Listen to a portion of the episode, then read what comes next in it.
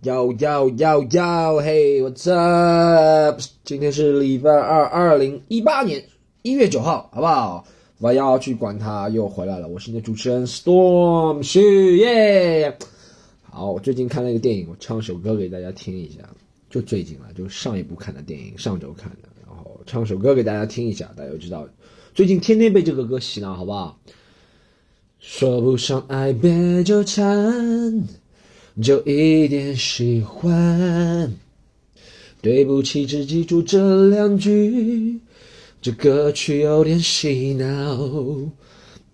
呃呃，大家发现我唱歌喜欢抖音？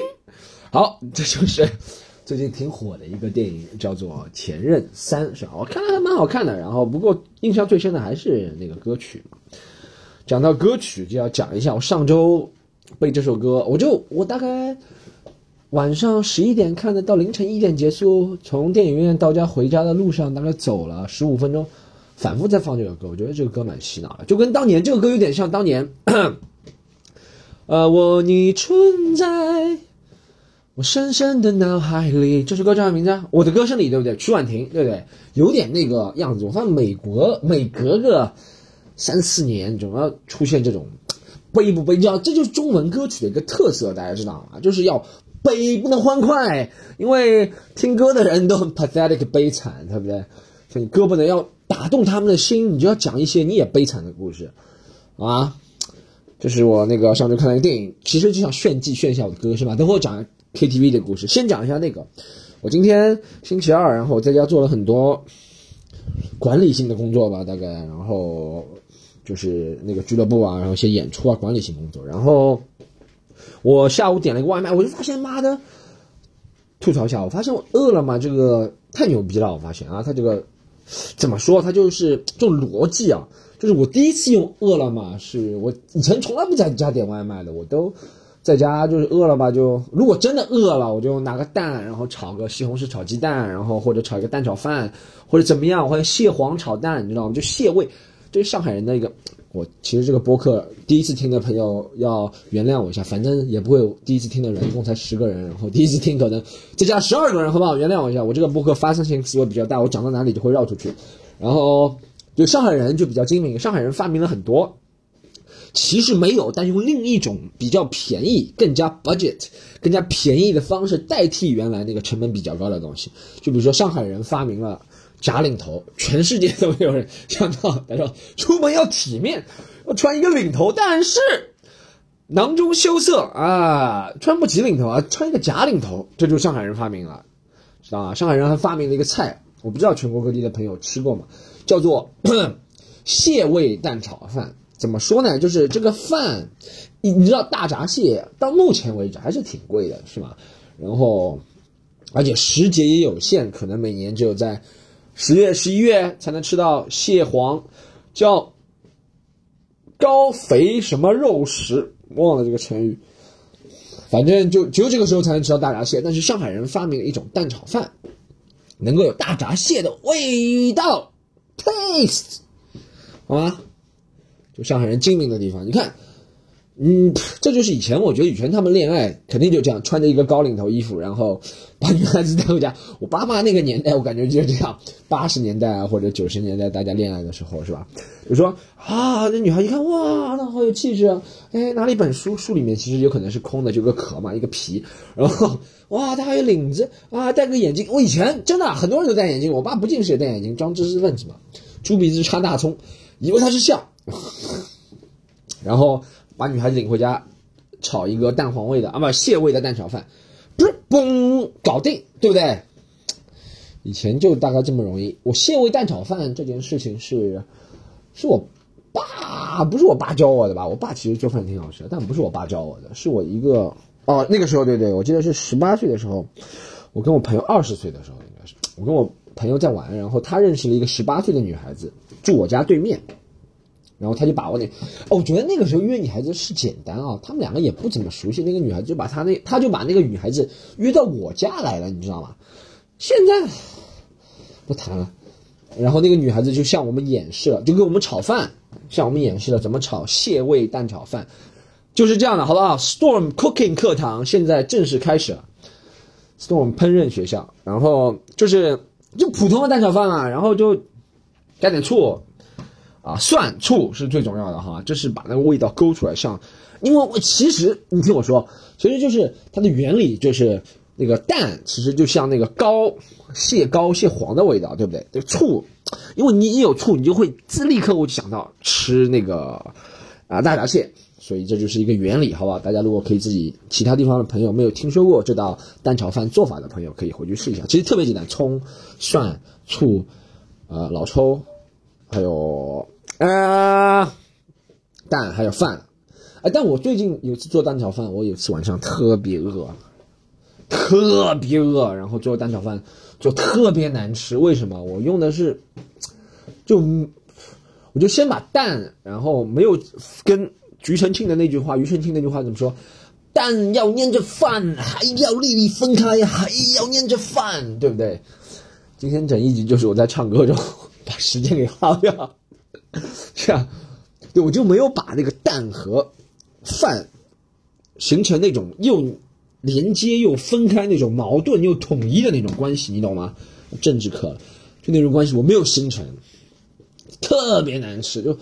就是像就像什么炒了个蛋，然后把饭丢下去，叭叭叭，弄热，就那种感觉，没有粘住。大家记住，炒蛋炒饭，首先一定要用隔夜饭，对不对？然后一定要蛋就是那种，就是就是先蛋放下去嘛，然后蛋打碎了放下去，放下去之后再把饭放上去，立刻就放下去，然后叭叭叭叭叭开始压压压压的话，那种蛋就能跟饭粘在一起了，你知道吗？然后就吃出来就是蛋裹着饭粒。啊，免费教大家一些烹饪的方法。好，讲第二个，就是刚刚讲，刚刚为什么今天唱这么多歌呢？因为我上周去开了开嗓子，大家不知道吧？如果经常听的知道，其实我挺喜欢在这个里面唱歌的。唱完歌，我跟几个一起表演的演员去唱歌的嘛。然后那个大家如果看过他们，一个张译啊，然后还有一个呼兰，还有一个沈清，大家如果见过他们的话，在我的俱乐部里面就知道。我们那天上周五。对，上周五结束之后去唱的，然后其实唱的挺爽的。他们跟我说，他说 Storm，你这个歌声，去讲脱口秀的时候讲唱歌都好，就收了不只是这点钱了。我说，对我以前要去唱歌的时候，别人跟我说，你去讲脱口秀多好。其实我唱的真的还可以了，唱歌。但我发现唱唱歌很久，哎，还遇到了一个我上周还遇到了一个人，他是大家知道吗？以前有个很火的那个。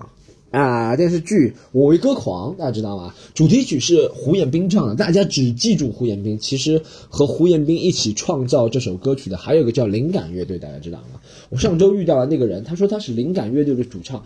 他说了啊，只是他说了，我没有完全。但我那个张毅，我那个朋友，他就完全相信他了。然后那个人还唱了在在 KTV 唱自己的歌是一种什么样的感觉，我一直不能体会。其实我感觉其实应该挺恶心的。他在 KTV 那个张译为了验证他是不是灵感乐队主主唱，那首歌大家听过吗？以前我为歌狂，我为歌狂其实挺有名的动画片，国产的，就是什么噔噔噔噔噔噔噔，像一个句号，要把明天找不到希望的跑道，就这首歌，然后那个人。他是一个观众啊，然后走聊着聊着，然后结束之后本来去吃东西，然后聊着聊着说去唱歌，然后他说一起去，然后他就慢慢的揭露自己的身世，我感觉他像蝙蝠侠一样的，你知道，慢慢的揭露自己的身世，然后把自己写的很传奇。他其实那首歌唱的是挺好的，我还不能承认他是不是主唱。然后，但你就想一个人，我在想，如果周杰伦去唱 KTV，首先周杰伦去不去唱 KTV 我不知道，但周杰伦唱 KTV 听到自己的歌，其实我的心情其实就跟我。从事一些什么电视剧啊，不是特别多啊，啊不是电视剧啊，就网络节目啊拍摄啊，我就看不了自己的网络节目，你知道吗？我感觉心情是一样的，他的心情就像我在网上看自己的段子，还一边看还一边说，你知道吗？就我就不能理解这个人，你知道吗？在 KTV 唱自己的歌，不就等于我在家，然后看着爱奇艺或者看着优酷、腾讯，看到我自己在电视上出现了，我说哇，这不是我吗？好，我一跟他就跟着跟着我自己一起说，我再把我在电视上的段子再坐在电视机前再说一遍，你能懂啊？那种矛 矛盾的体会。但发现真的是唱歌，我唱歌真的是体力活。我以前我真的不知道赵本山说的那句什么啊、什么喊缺氧了呗？大家看过这个小品吗？就他让那个范伟他吼，你吼，然后范伟啊吼了很长时间，然后吼完之后他头晕，然后他媳妇儿就问他媳妇儿就问他，他说怎么他怎么头晕呢？喊缺氧了呗？我以前小时候一直不能理解，我说怎么可能喊缺氧？我可以以前在操场上喊一个小时都不会缺氧，喊同学的名字，哇哇哇，上来打篮球。一直都不会缺氧，从来没缺氧过。我想缺氧，但我现在去唱歌真会缺氧，真的会缺氧。我唱了，像前面两首唱了一首，反正你是我的眼，还唱了一首那个呃背叛，好像是，对对对，哇，真缺氧，就是唱完之后人就晕了，你知道吗？喊很长时间，我终于知道这句话的真谛了，就是不上年纪也不能不上年纪，你过了一定的年纪，真喊不了，喊真会头晕。啊！但我发现我歌声总体还是有进步的。你发现我感觉，我不知道大家这里是什么时候开始唱歌不错的啊，或者是有唱歌不错的人吗？我感觉我是在大概我高三之前从来没有去过 KTV，然后那时候 KTV 就像现在，不不知道现在怎么类别，可能是现在 PG One 不是，那时候 KTV 就看作很社会的一个地方，你知道吗？以前高中的时候，啊，我从来没有去过，我唱歌都在家里听我妈唱，我妈唱童安格，然后我一直觉得自己唱歌唱不好，就嗓子打不开，你知道？那时候唱歌都憋着唱。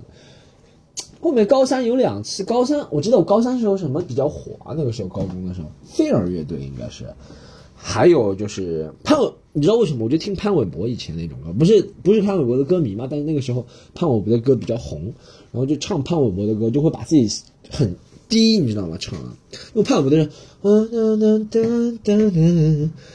哒哒哒哒的爱情，就不能把人打开，这种是只有在。你看演唱会他唱不了这种歌，这种歌只有在录音棚里能唱。啊，后面我就那个打怎么打开了？我好像就是唱飞儿乐队的这首歌吧。后面再唱信乐团那就打开了，你知道吗？打开之后就潘多拉魔盒给打开了，就感觉哇，自己唱歌其实还可以，对不对？感觉我以后大家周四周五以后再来看开放麦，或者以后看周末的专场明星表演。先弄一个什么半个小时 blues jazz section，就是给大家唱一点歌，然后门票可以上去的，然后再可以促进点酒水消费，对吧？好，这是第一个唱歌的事情，真的唱歌其实挺有趣的，你 时不时的换一下娱乐的节奏，对不对？第二个啊，本周要讲的，好，在这个之前插播一个广告，大家那个现在我这个瓦要去管他。啊，这个 podcast 我们已经做了第八期，第八期对，其实挺谢谢大家的。我每次说只有十几个听众，其实真不止啊，我知道。然后大家现在可以订阅嘛，然后喜马拉雅，然后 iTunes 现在也有，然后以后可能会上爱奇艺脱口秀频道都会有，大家可以积极订阅，好不好？推广给朋友，然后帮帮我，求求你们了，年轻人创业不容易。那个没有没有，还有大家可以上那个新浪微博，然后关注我 Storm 徐单口喜剧，然后我们这个播客现在也有微博了，叫做“我要去管他”，就这几个字，好不好？大家想把留言啊，任何的都可以发上去，读不读是我的事儿，发不发是你的事儿，对不对？就是成事在人，谋事在人，成事在天，啊，谋事在人，成事在我。好吗？还有一个大家不知道，我这个音频是一刀未剪，所以 raw version，一刀未剪，纯正 version 版本，所以大家听到了都是每一次听到，啊，我也不知道什么时候 听不到，反正讲哎讲一个那个，第二个问题是我昨天在微博上跟人辩论，也是我最近在思考的一个问题，就是自从 PG One 那个破事之后，我就感觉这个。走向就有点变了，从一开始，大家是群嘲他和那个贾乃亮、李小璐的关系是吧？到后面大家就深挖他的底，把他很多的歌都挖出来。其实这些歌早就在网上，怎么早没人说啊？早就在网上，早没人说嘛。那些跟风的官媒也没批判嘛。怎么犯罪这个东西是一定要有网络关注才算犯罪吗？我就觉得这些东西。就他早就有了，我不否认他这个事情啊，就说他如果真的是犯罪了，就可以去有证据就可以起诉啊，或者走那些法律流程，这都不反对。我就觉得为什么以前，以前我听到过这些嘛，没有人说嘛。这就是人治，不是法治，你知道吗？就谁觉得啊，他妈的，或者谁想搞他了，或者他得罪谁了？最近最近这件事情，啊，还有一个。比较大的争论就是说，要不要封杀 PG One？从封杀 PG One 一直在往上延伸，或者牵扯到嘻哈音乐是不是糟粕，对不对？什么中国人是不是有中国类似特色的嘻哈？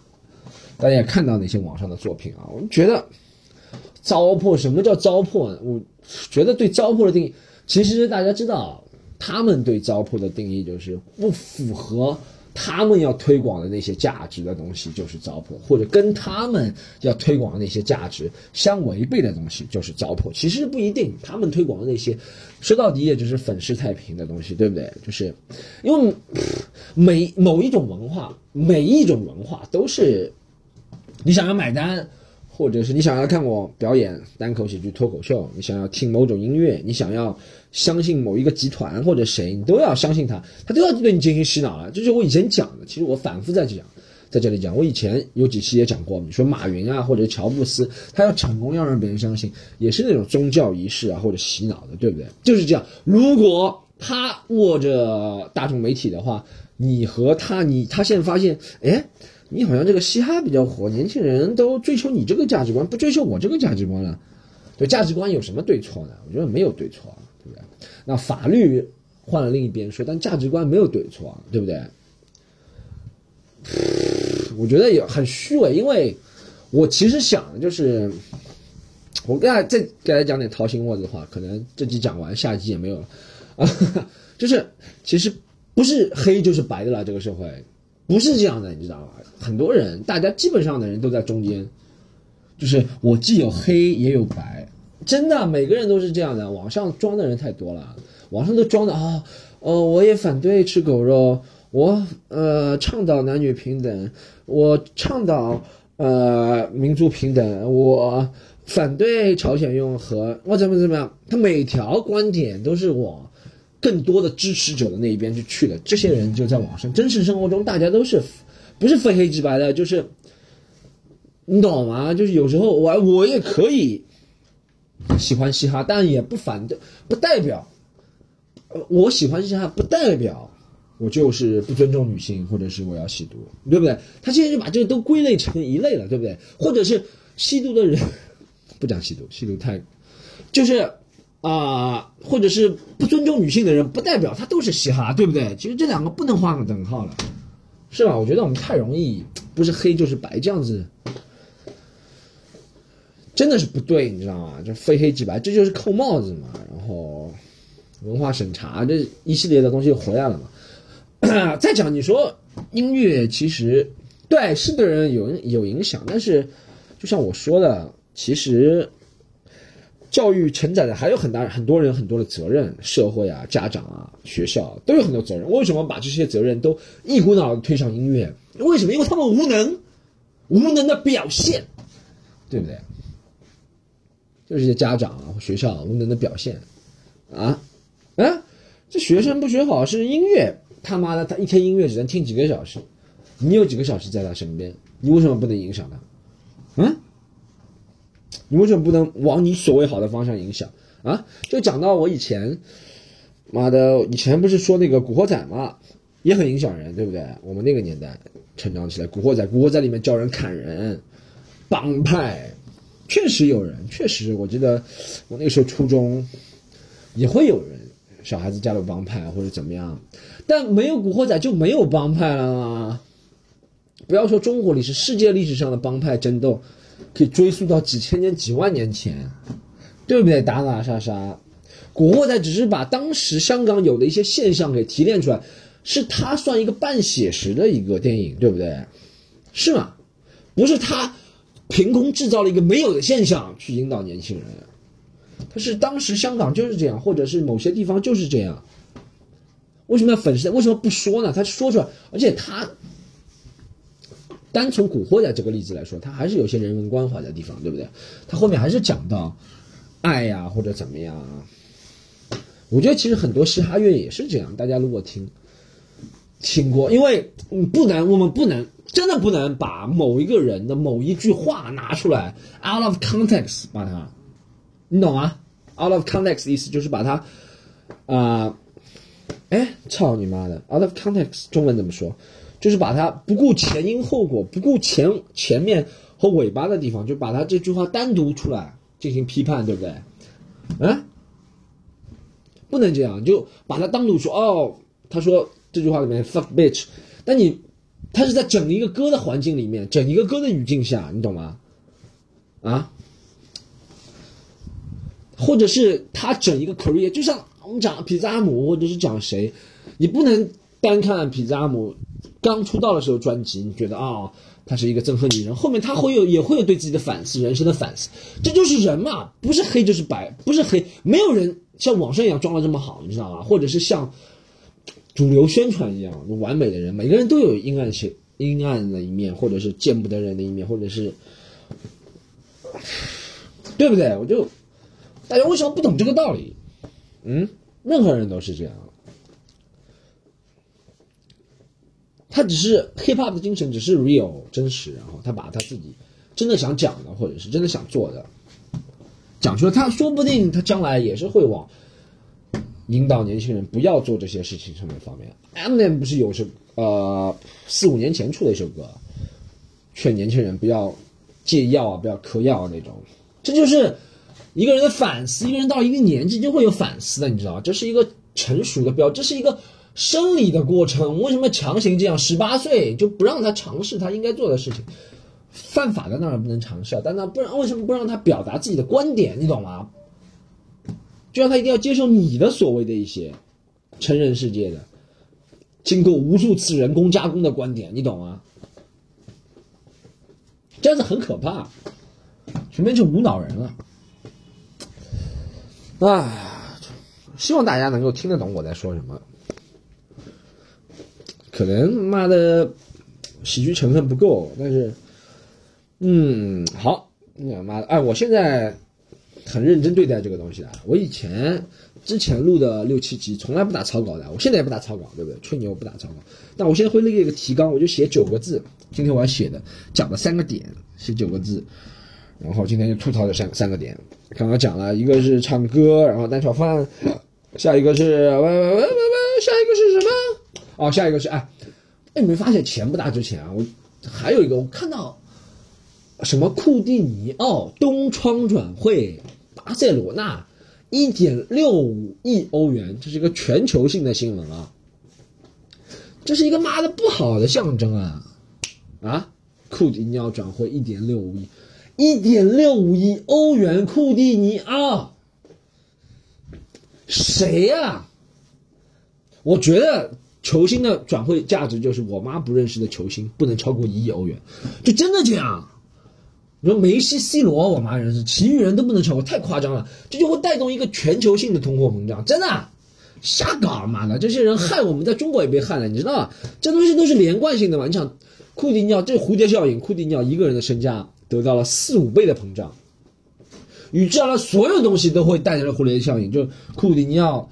膨胀，然后巴萨的球票就会上涨，巴萨的球票会上涨之后，巴萨的啊其他运动品啊周边产品就会上，周边产品上涨，制造周边产品的一些亚洲的工厂的工人工资就会上涨，对不对？其实是一个膨胀嘛，不是上涨，就会膨胀，然后雇主的收入也会膨，雇主的负呃雇主的那个压力，嗯，要支出的比例也会膨胀，然后它就会不断提高这个价格，那原材料也会上涨，都是这样。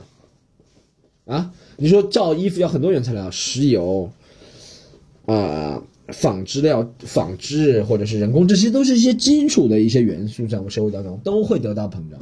就因为库蒂尼奥他妈的逼不让我妈知道，造成了世界性的经济大动荡。我觉得我准备创建一个库蒂尼奥理论，大家看啊，三四年内全国全球经济肯定完蛋，真的肯定完蛋。我上个礼拜还有一天去。上海南京西路找一个朋友喝酒，竟然没有人。上海南京西路，我就觉得现在的经济真的是挺萧条的，没有人。大家说说他妈的钱都挺多的是吧？但真的不够花，你知道，什么东西都特别贵。什么东西都真的特别贵，不够花啊，所以都没有人在外面进行实体消费了，就是为库蒂尼奥，好不好？就真的以后你们球星这种什么身价什么。库里签了四年五个亿这种啊，不是两年啊，不不是四四年五年，五年两个亿，对这种话能不能私底下能不能啊？我记得以前玩足球经理下面有个勾，就是保持什么秘密啊，什么东西就不公之于众，不对媒体公之于众，不要告诉我们好不好？我们好受哪知道你他妈的五年的两个亿美元，你转会费一点六亿欧元。不好受，然后会导致我们这边成本价格上涨，啊，以以后穿袜子也穿不起了，就因为库蒂尼奥，啊，你说，哎，库蒂尼奥到巴萨，他的一双袜子涨到四十欧，其他袜子厂也不会涨价了，也涨到十欧，以后袜子都穿不起，以后大家都光脚出去，啊，像非洲非洲土著一样，就因为库蒂尼奥，妈的，可不可以？还有恒大，是吗？什么奥巴梅扬七千万欧元，啊，什么都在涨。你说奥巴梅扬转会到恒大七千万欧元，恒大的门票，他说我不抱着赚钱的目的，但是因为我想给大家更高级的享受，所以门票涨，门票涨个百分之十五。门口的小卖部也要涨，对不对？去门票的人都要涨，所有东西都要涨。然后广州周边的经济，广东都要涨。广东有很多纺织品啊，或者是。轻工业啊都会涨，然后到到到到一直到江浙沪都在涨，然后快递也涨，啊，快递也涨之后，没有人把这个通知支票送给奥巴梅扬，奥巴梅扬叭一下撤资，从广东恒大一下又逃回了德国，好一下经济又崩溃了，因为经济其实经济，我觉得经济这个东西我虽然不是特别懂，我讲的所有东西我都不特不是特别懂。不管是讲那些古惑仔唱歌、小贩还是经济，我都不不是特别懂。但我觉得做什么事情都是一样，就是要把人心。刚刚说了，通过一个宗教什么方式拢聚，然后要一个信念。任何做正事邪事，我觉得正邪都是在一念之间的嘛。好吧，我觉得奥巴马扬这太夸张了，库蒂尼奥巴马扬这四个字给我妈听，以为是烧菜了。我靠，库蒂尼奥鸡腿，奥巴梅扬蛋炒饭啊！奥巴梅扬酸奶，奥巴梅扬草莓味酸奶，像喜羊羊里面的人，奥巴梅扬喜羊羊。哎呀，我真的是社会。好，我接下来几个我跟大家讲，接下来读一下那个留言，好不好？大家给我提的问题，我其实碰到一个问题挺好的，最近来读一下啊。大家不要急，因为我这是一刀不切的，所以给你们听一下，我在。按手机好，他说这样啊，这是一位叫做前面三个字帮你隐去，这是一位叫做小短腿林子的观众给我发的。他说：“Storm 老师举手提问，首先啊，这句话就惹到我。Storm 老师，我取英文名的目的就是为了不让别人叫我老师，好不好？大家以后不要叫我老师。我觉得老师这个词越叫越廉价，就跟小姐一样。” 你在外面叫别人小姐，别人生气的，好吧？Storm 老师，为什么我叫英文名就是？我觉得，因为我觉得老师就是对我不是完全信任，或者是我对你不是完全信任，你对我怎么样？我觉得取一个英文名，如果我没有英文名，你不知道我名字的话，可以，因为直呼姓名都不大好嘛，对不对？会加一个，其实就是跟先生或者女士一样的，对不对？就可能你有求于别人才叫别人老师，妈，你求完别人，去你妈！对，我觉得这就是 Storm 老师，还有 就是，你看 Jack 马马云，或者是 Pony 马马化腾，他们在国外，别人都叫他英文名，有英文名，这就是有英文名字的好处。老罗永浩讲过，啊，老罗嘛，其实老罗挺，老罗这个名挺平易近人的，叫老罗，不叫罗老师，我觉得。就没有性格，你懂吗？就是，呃，因为我一想到老师或叫什么，尤其是英文名字加上老师，一共就两个职业，一个是传销师，就是把那个裤腰带缩到肚脐眼那种传销师，你知道吧？衣服塞进去，裤腰带缩到肚肚脐眼，然后头发蹭蹭亮，然后在台上大放厥词，开始放屁嘛，就说，哎，一定要成功，成功的秘诀是什么？就这个团队百分之九十九的人都信任自己。我们团队是龙，我们的团队是虎，我们是鹰一样的斗士。这就是老师，对不对？第二种老师就是理发店，嗯，Tony 啊，什么 Storm 啊，都是理发店的老师，所以大家千万不要叫我老师，好吧？他的问题是 Storm 老师举手提问，在理发店，我操，是认真的吗？太讽刺了。他说，Storm 老师你好，在你工作那个理发店或是美甲店遇上硬推销怎么办？一方面又很理解这是对方的业务，而且我本来在这方面就有非常迷信权威，感觉就是两个句号。很相信对方的建议，但我另外一方面又很清楚是在乱花钱，但是又没有办法和我妈及其他阿姨一样直接恶语相向，或者挑剔服务哈啥的，然后每次就是或者半推半就的花钱，或者落荒而逃，想要一个体面的解决办法，期待你在微博 podcast 当中解决。好，你要知道解决的办法吗？就是以后去小区里面的盲人探头剪头。这我我在我们小区，也不是盲人啊，小区那个爱心便民店、便民理发店，从来没人给我推销卡的，他都不要我过来。他说：“哎，下一个还有五个人，还有五个人。”他从来不怕生意太多，他从来就是不担心生意太少，他就担心生意太多。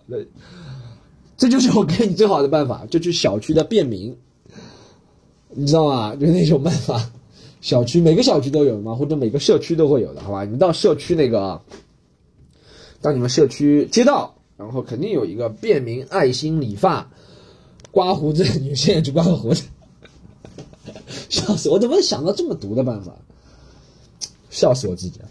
真的，这是这是一个办法，这是 idea number one，好不好？就是你去小区里面便民爱心理发店或者按摩店。然后盲人按摩店就不会帮你推销了，好吗？你去的太 fancy、太高级、豪华，它肯定会连带的。因为对这种店来说，你来一次，他挣不了什么钱的，真的。他这种店什么装潢、广告、人工，每天开营业的成本都特别高。对你来说，他这个就这个就跟什么一样？美发店和上不知道谁说的，美发、健身和嗯英语培训是三大诈骗机构嘛？他就是要你长期的一种 commitment。因为他知道百分之九十的人，最少有百分之九十的人，充了五千块钱能用了五百就很好了，办了健身卡能去两次就很好了，对，学英语不去就很好了。很多人都是这样的，这没办法，这人就是冲动型消费，所以他就是靠这个挣钱的。你不能断了别人活路，对不对？一是你真是不能断了别人活路。如果每个理理发店都很诚实的做生意，或者是从来不推销。这种连锁店或者怎么样，两个办法嘛，一个就是人工很便宜，二就是它单价上涨，就这样啊。你要考虑到一个成本的问题啊。但是其实拒绝别人，我我我也在逐渐的，我也不是一个完人，不是什么什么人都不是，但是我也在逐渐在提升自己。拒绝别人，我觉得拒绝别人比获得别人肯定，在这个社会当中，其实对你个人的实际作用更大，因为一般来说。按照百分比来说，大多数别人对你的提案或者是向你的要求，你都是不愿意接受的，对不对？这就是我们的生活，这就是实际情况，我们要去面对的，就是这样。你说，大家说，比如说你在工作岗位或者别人叫你做，大多数时候你说干嘛又叫我啊？做这件事情叫他不好吗？他空，对不对？你要学会一种有技巧的拒绝别人。我其实。就比如说我，因为真的，如果我啊，我有没有人给我推荐过那个剪头发的？我觉得有，也有。那我就说我的头发不，我就吐槽。我觉得这就是大家学会点幽默的地方，就可幽默其实可以化解很多东西的东西。就像别人跟我剪头发的时候说：“哎，帅哥，你下次办个卡，然后剪头发能够优惠，我们送你按摩怎么样？”我就说。还来剪头发？被你这次剪好，下次就没有头发，快掉光啊！我怎么一下子出来那种西南口音？你懂啊？就那种感觉，调侃一下，他也很不好意思。因为一般来说，你能够想个笑话之后，他如果不接你的笑话的话，他就不会接了，你懂吗？一个笑话丢出去，我觉得笑话就是像飞镖一样的，知道啪啪啪啪啪啪啪啪啪，你如果叭一下丢到他，他就就哦哦哦，他如果。不是，同样也不是一个人，他不是一个忍者的话，他就很难反击了。准备两句吐槽自己的话啊，因为真的，不然不然的话，你知道，越喜欢吹牛的人，越爱面子，越爱面子的话，这种时候越越容易上当，对不对？我不是说你这位短腿小林子朋友爱吹牛、爱面子，但我就是觉得，这时候可以像适当的吐槽一下自己，或者怎么样，因为你也做不到像阿姨妈妈那种感觉。就是啊，张口就来那种，你可以吐槽一下自己。你说，哎呀，我失业了，以后不在上海了，或者怎么样？你说啊，男朋友找个男朋友，你说找个 Tony 男朋友，以后他给我替，那或者怎么样怎么样怎么样，就把这个场面都给圆滑过去。我觉得幽默是很多时候，幽默是一个保护自己很多办法。就像我们讲，从由小及大，从他说的这个拒绝别人到其他的拒绝别人，其实大家说，大家快到春节了，对不对？很多人都想知道，我已经很多年没有跟爸妈以外的家人过春节了，就那些三大姑六大姨很讨厌的人，看到就说：“哎，现在谁几弟啊？啊，赚多少钱啊？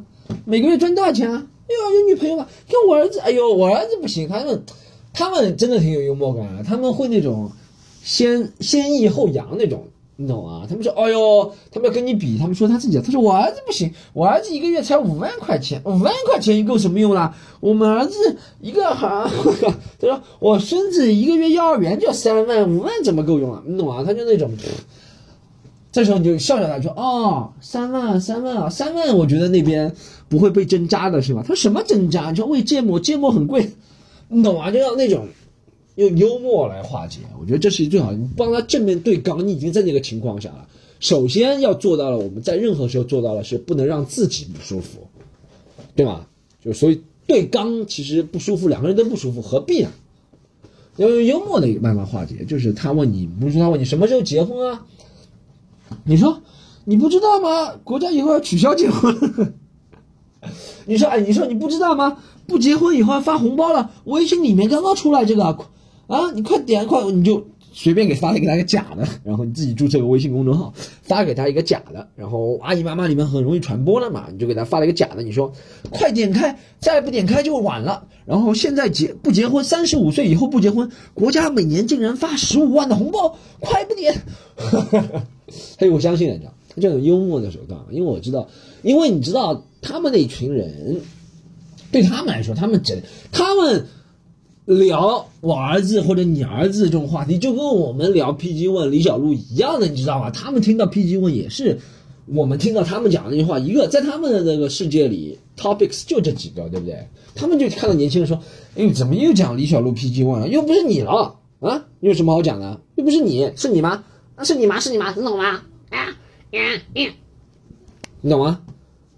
就这感觉，所以我们要理解他们。”你能少接触就少接触，然后接触的时候就用幽默化解一下，或者打电话了装了装忙了，或者是你可以讲到打电话，你可以先这样，就你可以在知道他要问了是吧？你先在他旁边假装打个电话，把一系列情况都讲完，他自己心里有数了，你知道，他就不会问了，就假装打个电话不播，就假装自言自语在电话机里说，你说。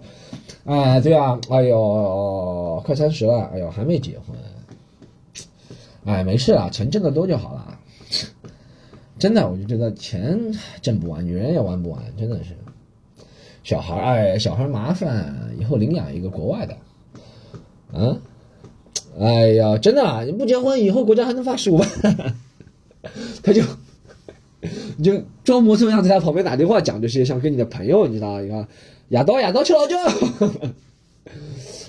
就他哦，这个孩子是这个情况，那我们不打扰他了，好吧？这是我几个办法啊，一个是变幽默了，自己坚强，不要让自己难受了，调侃一下自己适当的，因为不值得，然后跟任何人白不值得，对不对？然后你去就主要给你父母面子嘛，其实真的也不会关心这些三打一、六打数身体好不好，对吗？所以。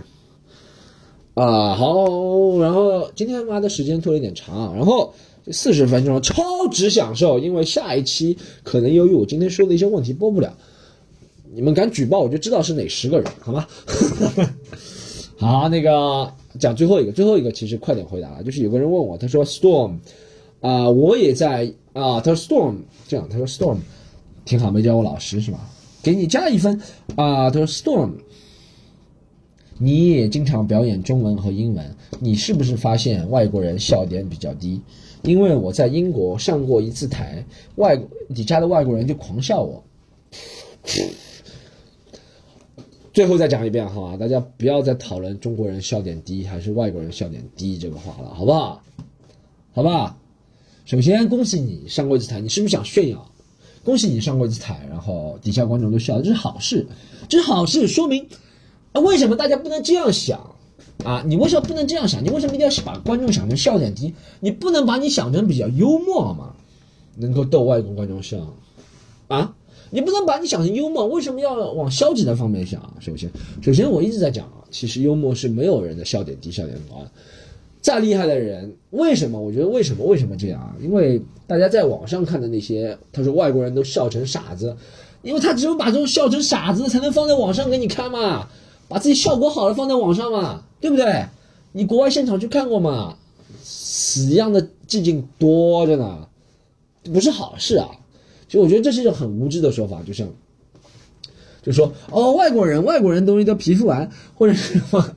就没有了解人，其实都一样的，真的是。刚刚一直在强调怎么会幽默，幽默的原理就是人和人之间产生了联系，然后他能够跟你感同身受，然后你用一个技巧或者是用一些特定的办法把这事情扩大、夸张，才能造成幽默幽默的效果。无论在英文里面和中文里面，还有一些很多时候，还有一些我刚刚讲一下这个情况。我如果你第一次上台。我很有可能觉得那些人笑你，并不是因为你断草笑，是因为你这个人 silly 啊，我也不说你是傻 silly，他就笑了傻，你知道吗？就跟我们在电视里面笑傻子是一样的。我没说你是傻子啊，但是因为你第一次上台，可能就会出现这种情况，你懂啊？尬笑，就外国人的尬，哎，你要说笑点，我觉得不一样，但是外国人的尬笑跟中国人的尬笑不一样，你懂吗？外国人的尬笑就会这样，哈哈哈哈外国人更假一点，中国人尬笑就哼，哼，哼哼，你懂啊？这是外国人咋想啊！我真的不想再解释这个问题，中国人笑点高还是外地人笑点高？我用一句，我用一句古惑仔的话来回答你好不好？你真要觉得外国人笑点低，自己去纽约闯一闯。记得这是古惑仔里面第几句啊？第古惑仔第三集里面，他们在那个足球场。去波兰街闯一闯，你在这里凶我是没有用的，山鸡说的，啊，你要去纽约闯一闯，在纽约表演，纽约一天有五百个表演最起码，有些场地两百个人满的，有些场地就两个观众，十五个演员，轮番上场，笑点高吗？笑点低吗？好不好？我觉得这是对。这是一个缺乏一个基本常常识啊！真的，我觉得在任何，其实就跟其实就跟外国人，我觉得就是我看二人转，我都不明白为什么好笑，更不要说外国人看了。外国人看二人转，觉得哎，中国人笑点真他妈低，那种丢手绢或者是怎么样的东西都会笑，然后哎，画个脸上画个大屁股，猴屁股就会笑。其实他也不知道这是一部分中国人了嘛。如果我们听到这个，我们就觉得外国人很无知。其实就跟我们这听到一样的道理，你懂啊？哎。任何文化里面都会有幽默，里面都会比较高级，而不能说高级低级啊，就适合不同人族族群啊，不同人、不同族群、不同社会地位的人听的，真的是因为幽默一定要产生联系。一个千万富翁不能跟跟一个穷光蛋讲笑话，永远讲不通。穷光蛋会觉得，哎，你这个千万富翁他们，啊，你说一个穷光蛋看到一群千万富翁在笑，也会觉得这有什么好笑的啦？这群人笑点真的妈鸡，还千万富翁一点都没有幽默感。是因为你联系不到他们，好不好？OK，Come on，这个问题，Fucking，I've answered already, man. Alright，最后，Before I go，那个再通知一下，好不好？刚刚通知自己，大家如果想看在上海看现场演出，还有在全国看现场演出的话，看我的现场演出，可以在哎微博，然后找到我们那个喜剧联合国。好吧，然后里面会发演出通知，然后下个礼拜，如果你听到最后就奖励啊，下个礼拜二十二十一号六日，然后我和三弟，三弟大家都知道啊，就是爱奇艺中国脱口秀大赛第三名，然后挺厉害的，应该是中国最厉害的女演员之一了。然后啊，还有博博是冒犯家族的主要编剧，也是很厉害的。三个人将在上海、上海、上海、上海，这样上海，这样上海。喜剧联合国开一个专场表演，然后会讲一些很新的段子，然后，大家都没有听过，然后很爆笑的一些经验，好不好？大家可以买票，怎么买票呢？就是上喜剧联合国，一个是微博喜剧联合国，还有一个是微信公众号，搜拼音的喜剧联合国，或者联系我们的喜剧联合国管理员，就微信个人号搜 comedy un comedy un，全世界各国的不同笑点，有很低的外国人笑点，还有很高的中国人笑点，还有古惑仔笑点，还有吃饭笑点。还，KTV 笑点好，把一串今天一串都连接起来。好，最后这个通知都做完，最后用一首歌来表达我的心情，好不好？我最近很喜欢，我刚刚讲到唱歌，我从小就是听我妈的那个磁带长大的。我妈小时候真的是，她那时候追星不亚于现在。我想一下，追星不亚于我们，我们就最多网易，我连两块钱下载一首歌都很肉麻。他们以前真的买那种磁带啊，九块八嘛，我以前真的记得，EMI 百代嘛，九块八，真的不手软啊，买了很多童安格的歌，好吧，唱一首童安格的歌，跟大家道一声，不要说晚安，道一声再见，下一集再他妈见。遥远的地方有个女郎，名字叫做耶利亚。有人在传说，她的眼睛看的是你更年轻。如果想听我继续唱下去，你就订阅我的 Podcast。唱到这里忘了歌词，我要继续 and pass。夜里啊，生命也到来。